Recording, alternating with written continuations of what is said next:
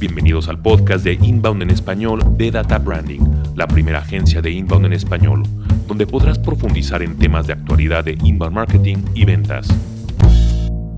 ¿Qué tal? ¿Cómo les va? Soy Mauricio Romero de Data Branding, director general, y está conmigo Miguel Ángel Tolza, que él es el director de la Ciudad de México. Y bueno, el día de hoy vamos a hablar de un tema que está de moda, que es inbound sales. Queremos explicarles de qué se trata, cómo funciona y cómo pueden ir transformando su organización para hacer inbound sales. Bueno, yo no sé qué tanto esté para las personas de moda. Yo creo que no está de moda, sino apenas está como las personas van descubriendo, la gente va descubriendo los mercadólogos qué es esto de inbound sales, porque en México vamos un poco bueno, México, Latinoamérica vamos un poco retrasados. Me refiero a que está de moda en el mundo del inbound. Ahí es donde realmente está de moda. Es este año todo el mundo está hablando de inbound sales y cómo llevar este proceso a sus organizaciones. Ya habíamos hecho en los años anteriores inbound marketing. Eh, hemos atraído a muchos leads, hemos generado eh, nuevas conversaciones con estos prospectos pero lo que le está faltando a las organizaciones es aprender a cerrar esos prospectos. Bueno, simplemente para recordar que inbound marketing es una metodología eh, de, de, marketing digital, es una metodología en la que eh, atraemos a través de los buscadores y del sitio web y de las redes sociales y de campañas de email marketing, o sea, todo junto ahí atraemos, pero no solamente visitas, sino a las visitas que, queremos, esencialmente, y esas visitas después se convierten en prospectos de personas que podrían o personas que podrían comprarnos en algún momento. Después de que nosotros sabemos quiénes son y, a qué se dedican, eh, esos prospectos se convierten realmente en un prospecto calificado. Bueno, tenemos que poner algunas reglas. Y una vez, digo, a grandes rasgos que sabemos quiénes son, las podemos pasar a ventas para que ellos lo traten. Em, los inventores de esto, pues es una compañía eh, que se llama HubSpot. Es la, pues, la primera que habló de inbound marketing. Después han salido otras. HubSpot es una compañía de eh, marketing de automatizado. Y que después han salido otras que son a veces un poco más baratas o a veces un poco más caras o no, tienen todo lo que se requiere para ser una compañía como HubSpot eh, como, como de manera integral. Han, para reducir costos se ha tenido que, ir a, otras fuentes. Pero bueno, ya que se tiene eh, lo de inbound marketing, al principio nosotros hablábamos de cuando empezamos a hacer lo de, bueno, llevar esta metodología a los clientes y tal empezamos a ver que eh, nosotros decíamos que les traíamos clientes, a los clientes, les traíamos nuevos clientes, pero pues no, realmente lo que les traíamos en ese momento pues era prospectos calificados o prospectos muy buenos o prospectos ya casi listos para la compra, pero no era en sí clientes. Son buenas oportunidades de venta lo que atraemos. Bueno, solamente con el lado de marketing, pero y HubSpot hace eh, más o menos dos años decidió lanzar en, aquel inbound 2014 decidió lanzar 14 sí. Decidió lanzar el CRM este un CRM gratuito en el que bueno ayuda a los equipos de ventas ¿no? pero bueno el CRM no es todo no solamente es eso eh, inbound sales sino es mucho más para poder entender lo que es inbound sales, tenemos que contrastar un poco cuál era la manera tradicional en la que comprábamos antes y cómo esos hábitos de compra se han modificado y han cambiado. Y ahí es donde está el punto esencial de inbound sales. Antes tú querías comprar cualquier eh, artículo, lo que tenías que hacer es ir con un representante de ventas. ¿Por qué? Porque este representante de ventas tenía toda la información de ese producto él era la única persona que te podía decir qué características tenía, cómo comprarlo, eh, cuánto costaba. Si no querías ese en específico, qué opciones tenías eh, quién había comprado ese producto, los clientes están contentos o no están contentos con ese producto. Toda tu investigación, la única manera de hacerla era yendo con los representantes de ventas. Bueno, mm, no es que ya sea como un proceso totalmente nuevo, porque no es que ya hablemos del pasado y digamos que solamente así se puede hacer. Eh, hay muchas compañías que, se, que, que, siguen haciendo eso y que pues entras a sus sitios web y que solamente ya, bueno, acercándote a los vendedores se tiene. Eh, también en las tiendas departamentales eh, tú todavía puedes acercarte, preguntar y el, y el vendedor ya tiene eh, o tiene solamente él mucha información o, gran parte de la información.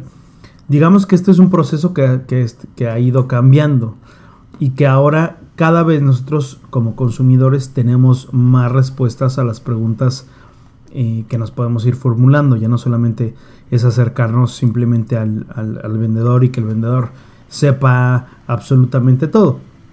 Nosotros ya también tenemos alguna cosa y eh, por internet pues nos hemos ido informando cada vez más sobre la existencia, sobre los colores, sobre las medidas, sobre el peso de productos o incluso pues, de servicios que te pueden dar diferentes compañías. Entonces básicamente lo que cambió es que el poder de la información ya no solamente lo tiene la gente de ventas, sino es una información que está pública y ya no recurrimos a ellos para investigar todas estas preguntas.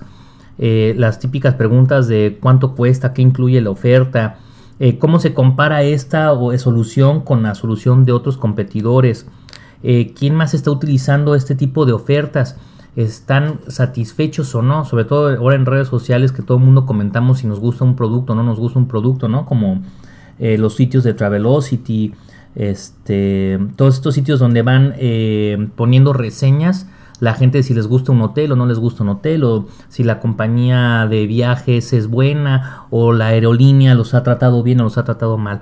Toda esta investigación ya no la tiene el vendedor, la tenemos libre en Internet. Ahora, lo malo es que también nosotros, bueno, no lo malo, sino es, es una forma de, de, de... Cada vez nos hemos vuelto más exigentes y cada vez requerimos más información. Antes, bueno, pues yo Mauricio seguramente se acuerda porque es más grande que yo, de cómo cuando vendías un producto, pues simplemente te decían pues lo más básico, dónde está la compañía, este, tal vez el teléfono y ya está.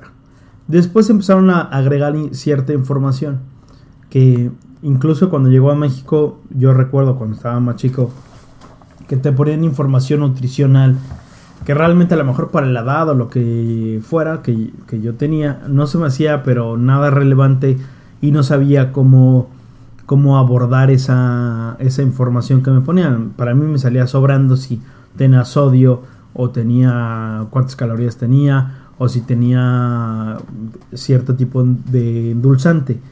Pero la cuestión es, es que, o está en que cada vez nos hemos ido eh, volviendo como más específicos sobre los productos y servicios que buscamos.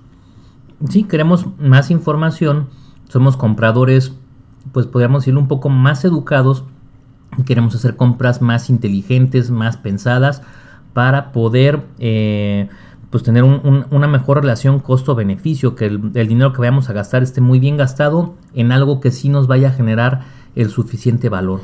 Como ejemplo, digo, yo tengo aquí un ejemplo que se me hacía muy bueno. Em, los rastrillos. Antes los rastrillos eran, eh, estaban pensados, te venden un rastrillo y ya está.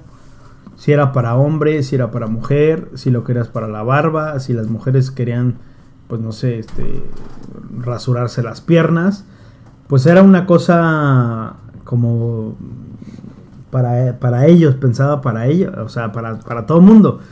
Después, por el tipo de educación que, hemos ido teniendo, hemos ido formando, se han ido, han ido creciendo o han ido segmentándose los mercados eh, dependiendo de la ciudad, si es, un pueblo, si es una ciudad. Pero si tienes más información, después salieron los rastrillos para mujeres, después salieron el rastrillo para mujer para, para em, rasurarse las piernas o si tenía, este, pues a lo mejor crema o si tenía después de la crema además tenía una cosa que te ayudaba a que mm, se sintiera mejor y más suave. Y, también para los hombres ya ahora es para barba suave para barba más fuerte para barba eh, si solamente quieres frescura o frescura con crema o frescura en fin o sea se ha ido se ha ido dividiendo el mercado entre más información cada vez tenemos y sabemos distinguir mejor los eh, los beneficios que te da un producto. Siempre hemos dicho en data branding que pues la persona que está más educada eh, ve más el valor del producto que te está vendiendo y también está dispuesta a pagar más. Entonces todos estos eh, compradores más educados que ya tienen la información por sí sola y aunque no tengan la información a través de mí, la van a encontrar en internet y alguien más se las va a proveer. Son compradores que saben qué quieren y conocen muy bien cuáles son sus opciones. Por lo tanto, es un poco más difícil el eh, generar ventas con los equipos que teníamos antes. Eh, ¿Qué es lo que tenemos que hacer en ventas? Pues tenemos que transformar a las ventas para que se adapten a la manera como la gente está comprando. Ya estamos investigando por internet, ya sabemos mucho. Cuando alguien nos contacta, que es eh, de lo que habla Google con el momento cero de la verdad, el CMOT o Zero Moment of Truth, eh, ellos dicen que se generan muchas interacciones de las marcas con la gente en esta investigación antes de que se haga el momento cero de la verdad. El momento cero de la verdad es el momento en donde los clientes te contactan. Te contactan vía telefónica, te contactan vía redes sociales, te contactan eh, a través de un correo electrónico, te dejan un comentario en tu página web, dejan un comentario en tu blog. En ese momento es cuando la persona dijo, sí, quiero saber un poco más y estoy dispuesto a entablar una primer conversación contigo para ver si tenemos química y puedo darte el negocio a ti. Pero antes de que suceda esto, que antes decíamos sucedía al inicio del proceso porque el vendedor tenía toda la información, ahora ya que tenemos el 70% de la decisión tomada de una compra, es cuando nos están contactando los clientes. Entonces, este simple hecho es el que está transformando el mundo de las ventas.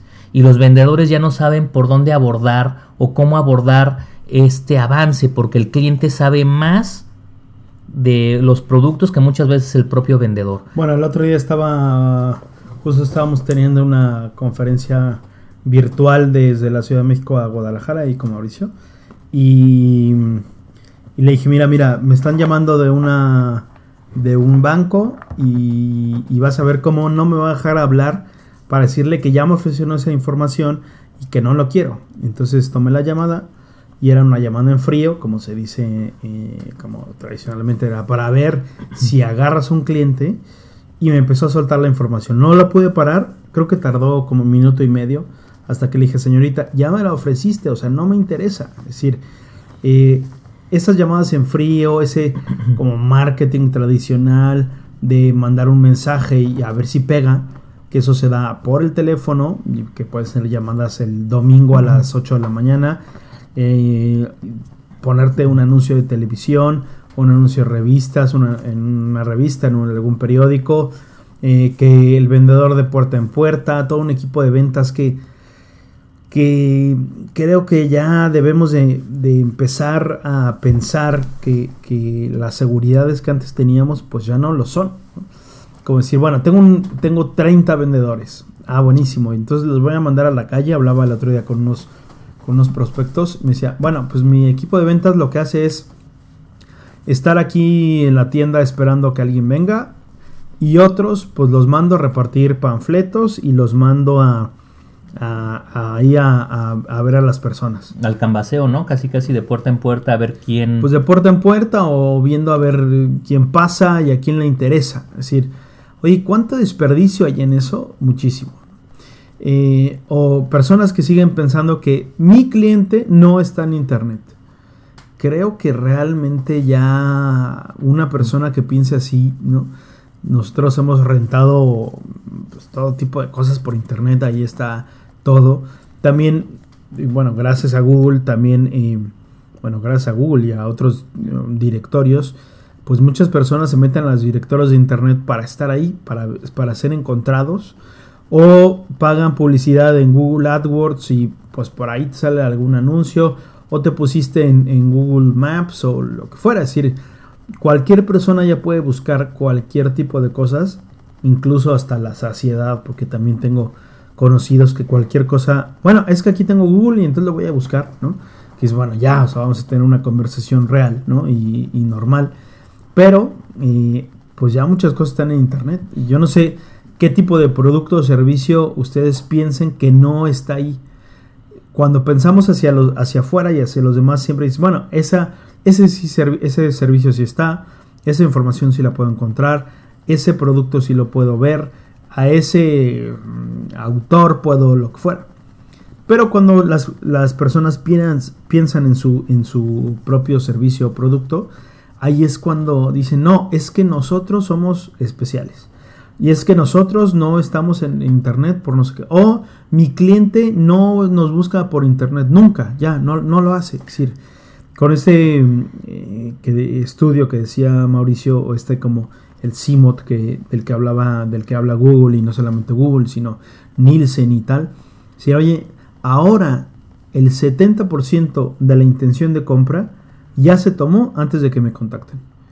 No, es que hay personas que, lo siguen negando y dices, bueno, ya negar un estudio así y cuando tú mismo ya también buscas cosas en internet y, quieres buscar productos, servicios y los encuentras ahí, ves opciones, pues a mí personalmente ya se me hace como, como de risa, ¿no? Que, bueno, todavía no, yo me sigo encontrando con personas así, que las vas a ver, que saben un poco y que tal vez quieren estar en redes sociales o en un, sitio web o lo que fuera, pero que no se dan cuenta que con, con inbound marketing al que otras personas te refieren, que te pueden encontrar por redes sociales, que pueden llegar a ti, te hacen una visita, están ya buscando tu producto y servicio entran, rellenan formularios eh, o páginas de aterrizaje, ya sabes quiénes son, eh, tienes un nombre, un apellido, los puedes contactar, los puedes segmentar, puedes llegarles en el momento que, la gente necesita. Bueno, a mí me parece un poco absurdo.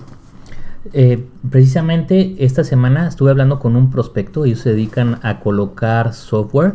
Em, hacen ERPs y este tipo de softwares para las empresas para que se administren mejor y tengan todos sus sistemas y procesos y procedimientos unidos en un sistema de información contable y de procesos, ¿no?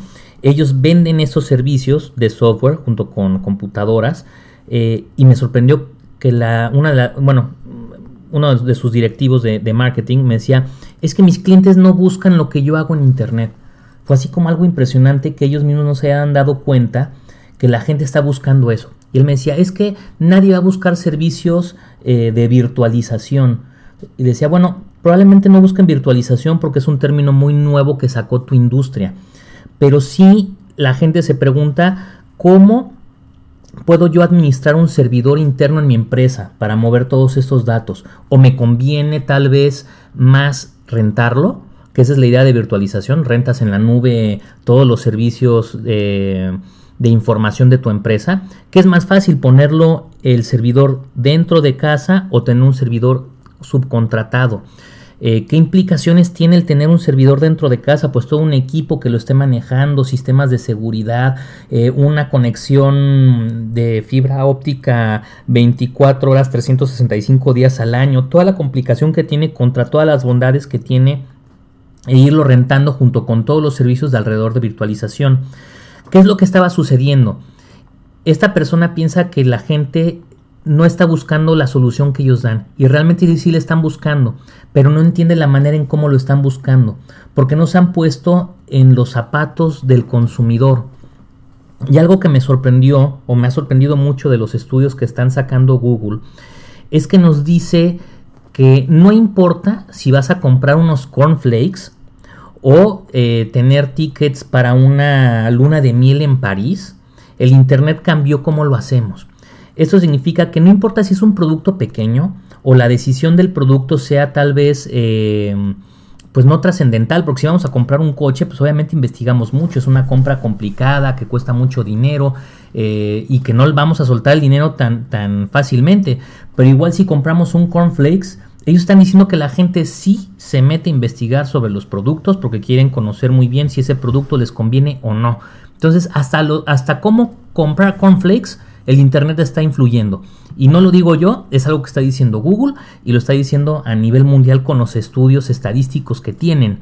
Entonces ya todo el mundo está buscando lo que ustedes hacen, lo están buscando en Internet. Y si dicen que no, el problema es que ustedes no entienden cómo piensa su consumidor. Algún, también eh, hay personas que nos dicen, bueno, no, es que tú estás hablando de productos eh, pues masivos, es decir, bueno, el que compra chicles, ¿no? Pero no, este estudio también habla de, empresas que le compran a otras empresas. Sí, eso, eso es lo impresionante.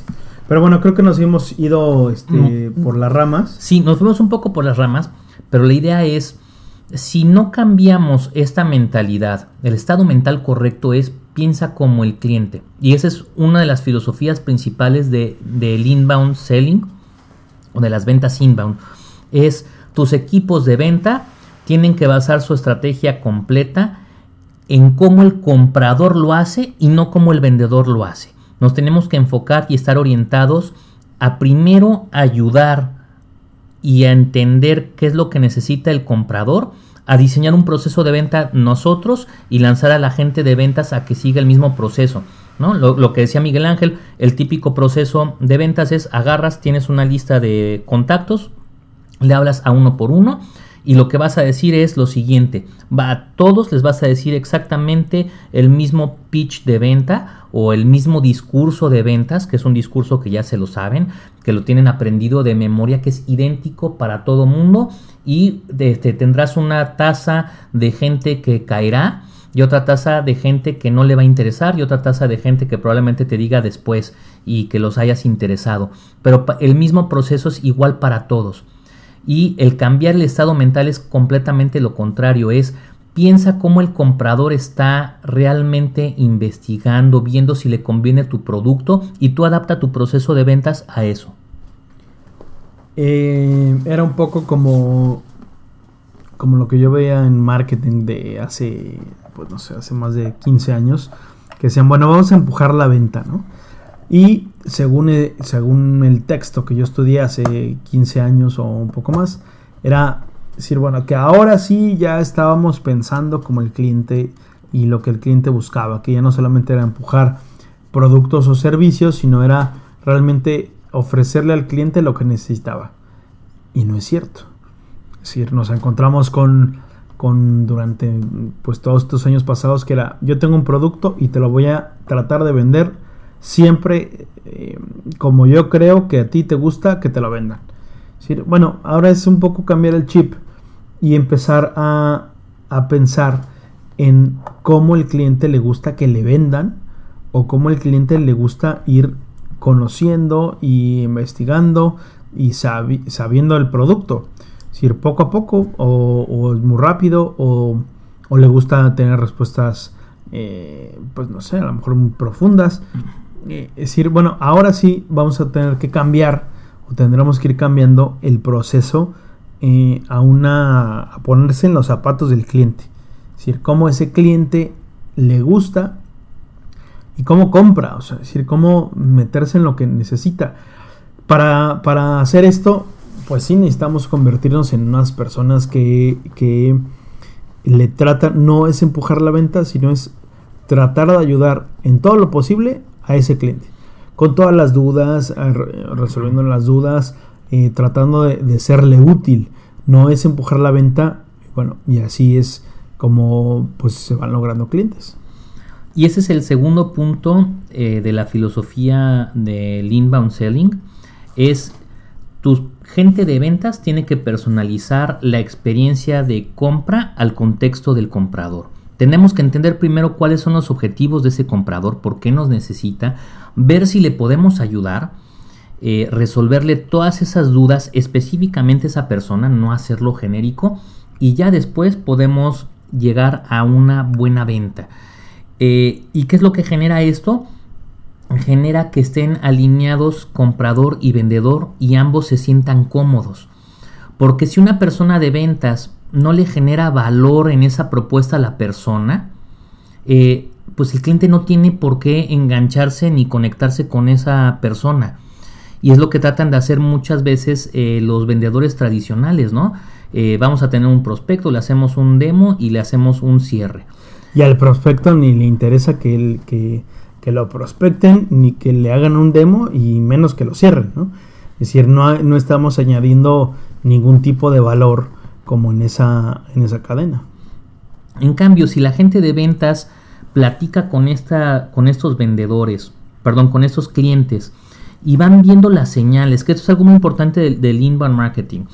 Eh, antes, cuando teníamos una venta presencial, existían muchas señales eh, que le decían al vendedor si la persona estaba interesada y en qué estaba interesada. Recuerdan que llegamos a comprar una tela y tocábamos la tela, la veíamos, cuál nos interesaba, cuál no. Íbamos y comprábamos una sala y nos sentábamos en la sala que nos gustaba o en el comedor que nos gustaba.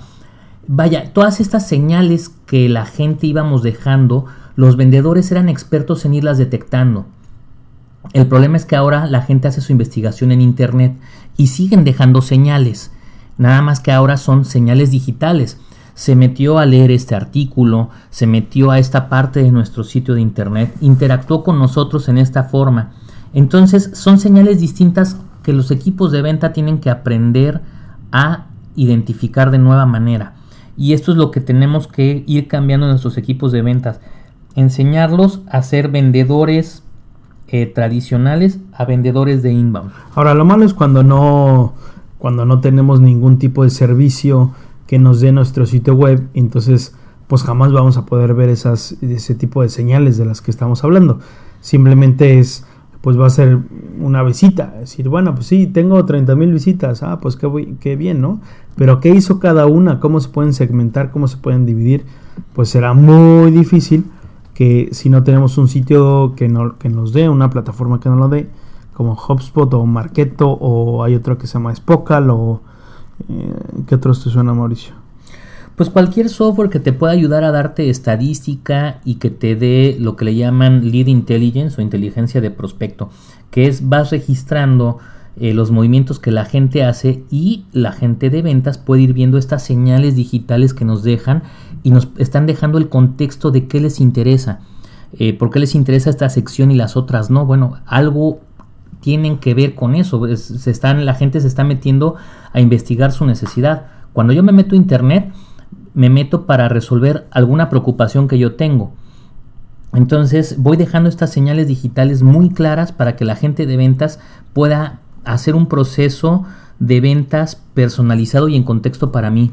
Ahora yo he conocido empresas em, que, bueno, si tienen como una sección ahora y por ponerle un nombre rimbombante le ponen eh, Lead Intelligence o, Business Intelligence o lo que fuera. Pero los, equipos de ventas eh, nunca recurren a ellos y los que, recurren, eh, los que recurren a ellos son los equipos de marketing. Y el de marketing, pues como siente que sabe absolutamente todo y que es el conocedor de la verdad, pues solamente dice, bueno, dame el estudio de cuántas personas, no sé cuál creo que es una manera incorrecta de, abordar el tema. Es este, este tipo de inteligencia está metido, pero debería estar metido hasta la, hasta la raíz en, tus, en tus equipos de, ventas y de marketing. Es decir, esas personas que están viendo constantemente cómo va, cómo va la situación. Y desde luego que, el, inbound sales... Eh, debe estar alineado con los, con los esfuerzos de marketing, debe haber una comunicación siempre constante eh, para mejorar el tipo de leads, para preguntar eh, de manera eh, correcta, para mandar el mensaje correcto que los de marketing hacen, para incluso hasta los colores, ¿no? Oye, me he dado cuenta que este tipo de color es el que más atrae, o, incluso este color atrae este tipo de, de persona. En fin, son como cosas ya muy internas de cada empresa en las que debe estar impregnado pues todo el proceso, no solamente hay una, una o dos personas que se dedican a hacer lead intelligence o, o pues hacer como un tipo de análisis y que los demás simplemente les piden como números o, estadísticas. Pues en el siguiente podcast eh, vamos a hablar precisamente de cómo vamos a transformar estos equipos y vamos a invitar a un experto que es eh, David Torres de HubSpot, eh, que él es experto en generación de demanda, ha estado en ventas ya por bastante tiempo, tiene mucha experiencia. y bueno, con él vamos a tratar de platicar cómo transformamos y cómo hacemos este proceso de cambiar nuestros eh, gente de ventas de una manera tradicional o outbound a inbound sales. Y si quisieran ver eh, los puntos principales de cómo empezar a hacerlo, recuerden, tienen que pensar que sus equipos de venta basen su estrategia completa en el comprador y no en el vendedor.